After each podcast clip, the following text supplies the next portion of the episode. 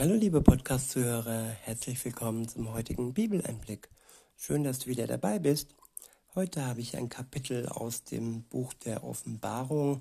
Es ist das Kapitel 21 und ich verwende die Übersetzung Neue Genfer. Der erste Abschnitt ist überschrieben mit Der neue Himmel und die neue Erde.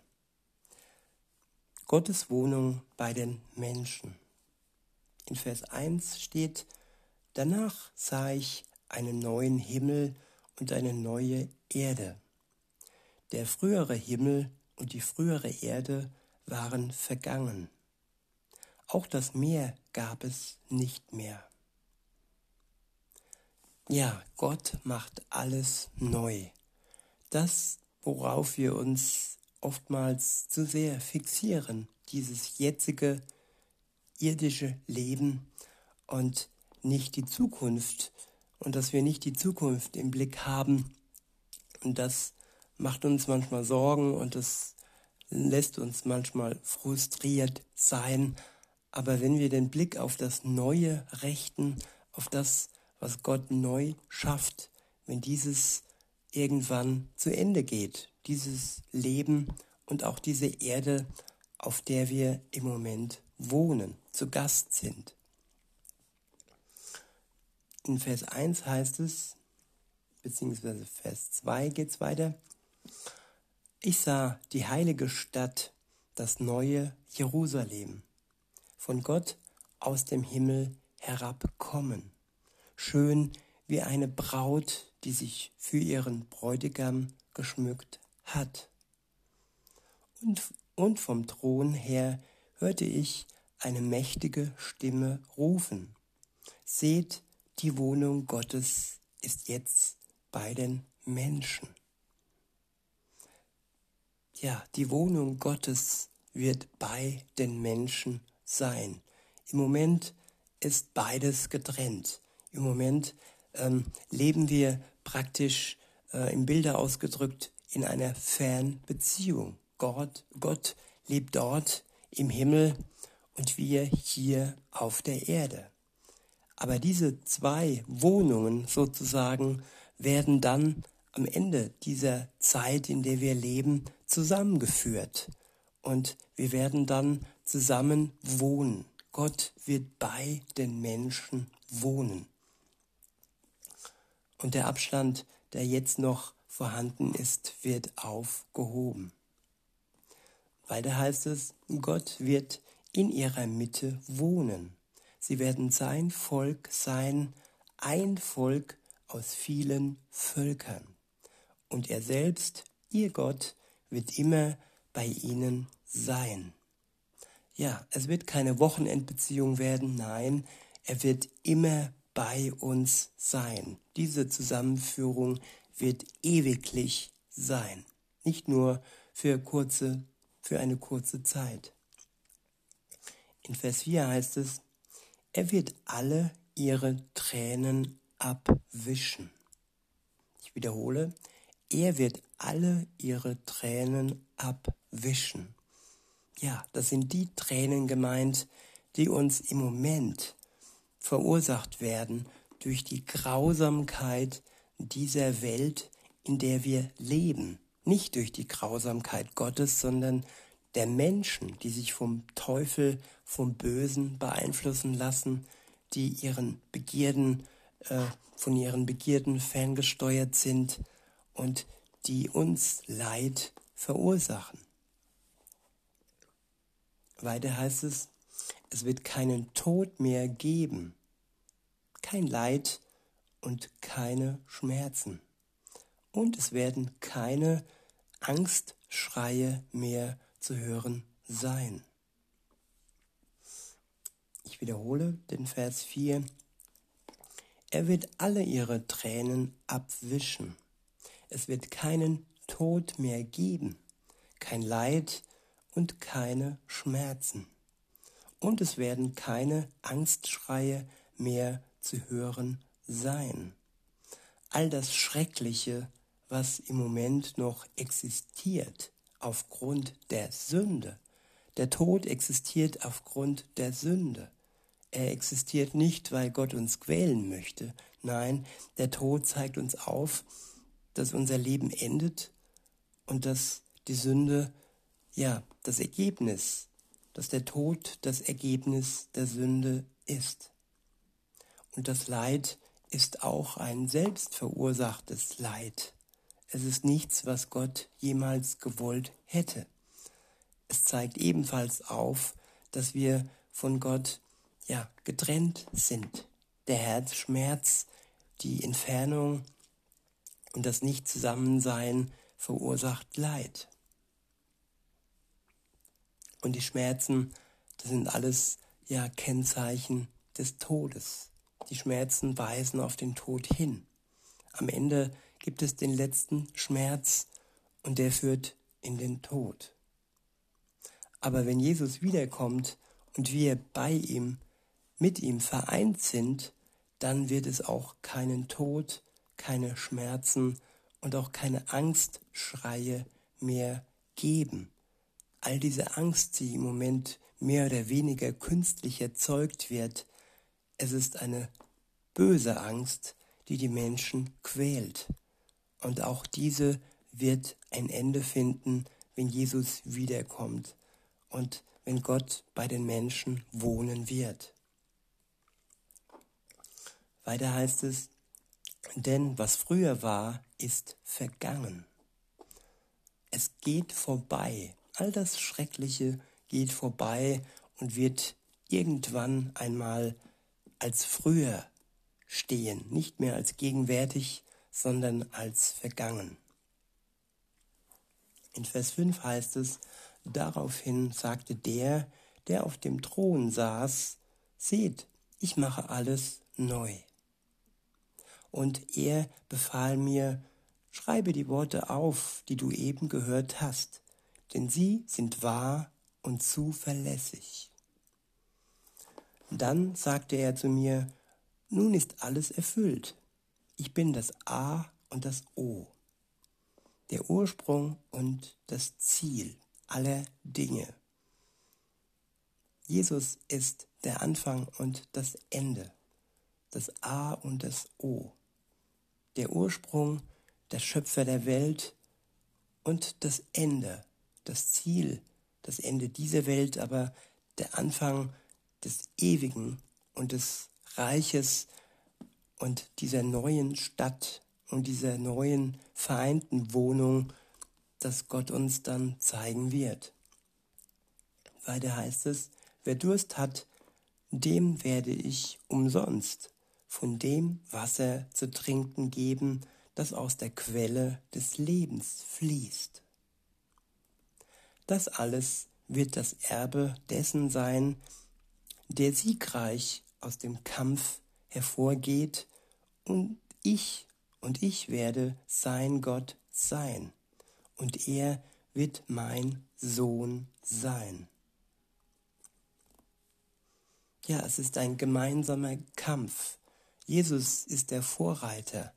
Er ist es, der diesen Kampf am Kreuz und in der Auferstehung gewonnen hat. Und wenn wir sein Nachfolger, seine Nachfolger werden, dann werden wir auch den guten Kampf des Glaubens leben und am Ende siegreich sein neues Reich sehen werden. Und es wird uns zum Erbe gegeben, so heißt es in Vers 7. Dort heißt es weiter, das alles wird das Erbe dessen sein, der siegreich aus dem Kampf hervorgeht. Und ich werde sein Gott sein und er wird mein Sohn sein. Schlimm jedoch wird es denen ergehen, die sich feige zurückziehen und den Glauben verraten, deren Leben in meinen Augen verabscheuungswürdig ist, die andere umbringen, sich sexueller Ausschweifung hingeben okkulte Praktiken ausüben oder Götzen anbeten. Auf sie und auf alle, die es mit der Lüge halten, wartet der See aus Feuer und brennendem Schwefel.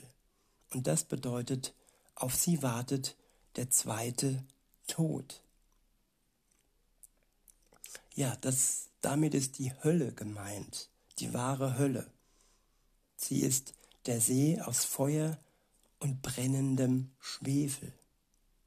Und das ist für die, die Jesus zu ihren Lebzeiten ablehnen, seine Gnade, seine Vergebung ablehnen, für sie ist es der Lohn, der zweite Tod. Der erste Tod wird sein, dass sie wie wir auch sterben werden, beziehungsweise wie die sterben werden, die gerettet sind.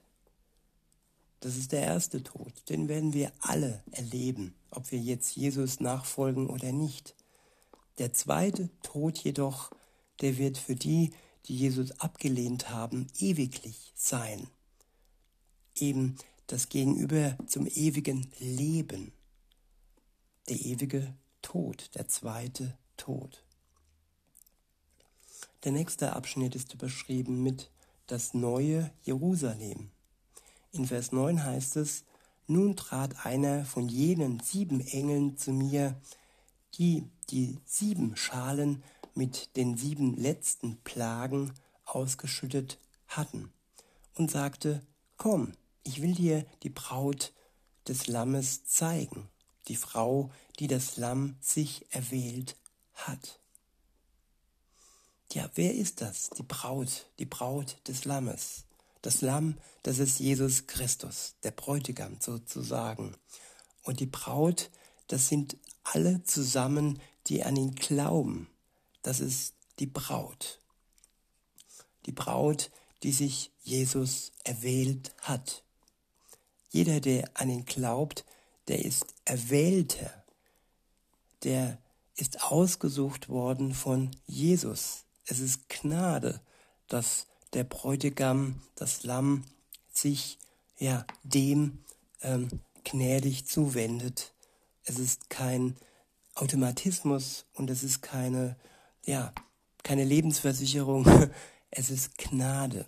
Und wer dieser Gnade zuteil wird, der kann sich glücklich schätzen. Wer aber Jesus anruft und ihn um Vergebung bittet, der kann dennoch gewiss sein, dass er von ihm auserwählt wird. Er wird keinen abweisen. Das sollte man nicht falsch verstehen. In Vers 10 heißt es, daraufhin nahm der Geist Gottes Besitz von mir und ich sah mich vom Engel auf den Gipfel eines sehr hohen Berges versetzt. Von dort aus zeigte er mir Jerusalem, die heilige Stadt, die von Gott aus dem Himmel herabgekommen war. Gottes Herrlichkeit erfüllte die Stadt, so dass sie wie ein überaus kostbarer Edelstein leuchtete. Sie funkelte wie ein Diamant.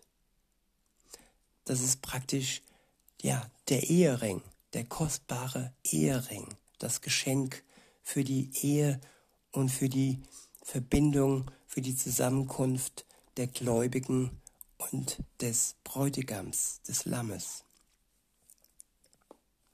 In Vers 12 heißt es, die Stadt war von einer mächtigen hohen Mauer umgeben. Sie hatte zwölf Tore, an denen zwölf Engel Wache hielten und auf denen zwölf Namen standen, die Namen der zwölf Stämme Israels. Drei Tore gingen nach Osten, drei nach Norden und drei nach Süden und drei nach Westen. Das Fundament der Stadtmauer bestand aus zwölf Grundsteinen, auf denen ebenfalls zwölf Namen standen. Die Namen der zwölf Apostel des Lammes. Ja, zum einen die Stämme, die im Alten Testament erwähnt sind, und zum einen die zwölf Apostel von Jesus, die im Neuen Testament erwählt und erwähnt sind. Beides wird zusammengeführt. Beides ist ja das Zeichen Gottes und seiner Gnade. In Vers 12 heißt es, der Engel, der mit mir gesprochen hatte, hatte einen goldenen Messstab in der Hand, der ihm dazu diente, die Stadt einschließlich ihrer Tore und ihrer Mauern zu vermessen. Ja, Gott lässt nichts dem Zufall. Alles ist genau abgemessen, zeitlich und ähm, ja, größenmäßig. Seine Zeit ist abgemessen, sie ist wirklich gewiss, wann dies geschehen wird. Es wird geschehen und auch wie diese Stadt aussehen wird, auch sie ist genau bestimmt und abgemessen. In Vers 16 heißt es, Länge und Breite der Stadt waren gleich. Sie war quadratisch angelegt.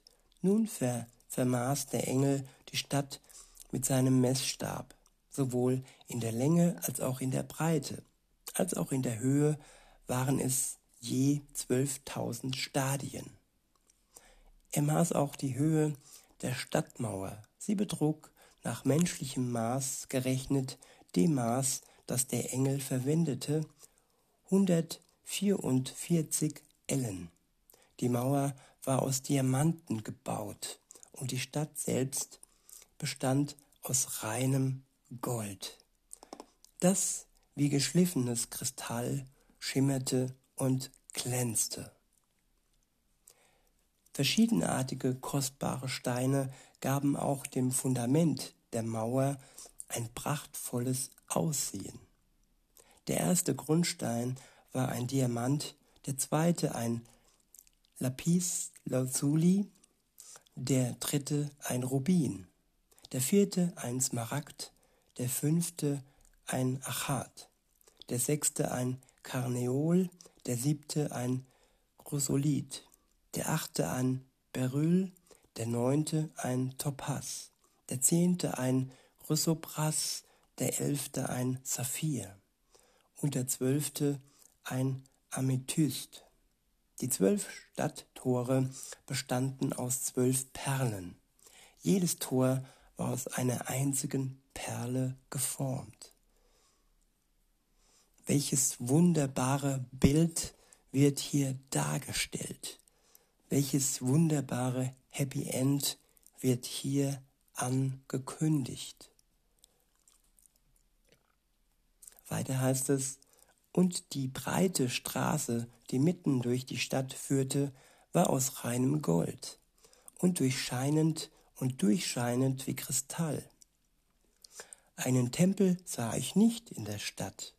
Der Herr selbst, der allmächtige Gott, ist ihr Tempel, er und das Lamm. Auch sind weder Sonne noch Mond nötig, um der Stadt Licht zu geben. Sie wird von der Herrlichkeit Gottes erhellt. Das Licht, das ihr leuchtet, ist das Lamm. Die Völker werden in dem Licht leben, das von der Stadt ausgeht. Und von überall auf der Erde werden die Könige kommen und ihren Reichtum in die Stadt bringen. Die Tore der Stadt werden den ganzen Tag geöffnet sein. Mehr noch, weil es dort keine Nacht gibt, werden sie überhaupt nie geschlossen. Die herrlichsten Schätze und Kostbarkeiten der Völker werden in die Stadt gebracht, aber etwas Unreines wird dort niemals Einlass finden. Ja, das Unreine hat ein Ende und das Kostbare wird ab diesem Zeitpunkt ewig sein. Weiter heißt es, wer Dinge tut, die Gott verabscheut und sich in seinem Handeln von der Lüge leiten lässt, der darf nicht hineingehen. Zutritt haben nur die, die im Lebensbuch des Lammes eingetragen sind. Ja, und in dieses Lebensbuch des Lammes Eintrag zu finden, das ist das Ziel dieses unseres Lebens. Und das ist der Wunsch und die Hoffnung für alle Menschen, dass sie in diesem Buch stehen werden am Ende der Zeit und nicht dem zweiten Tod verfallen sind, sondern dem ewigen Leben gekennzeichnet sind durch ihren Glauben an Jesus Christus. In diesem Sinne wünsche ich euch noch einen schönen Tag und sage bis denne.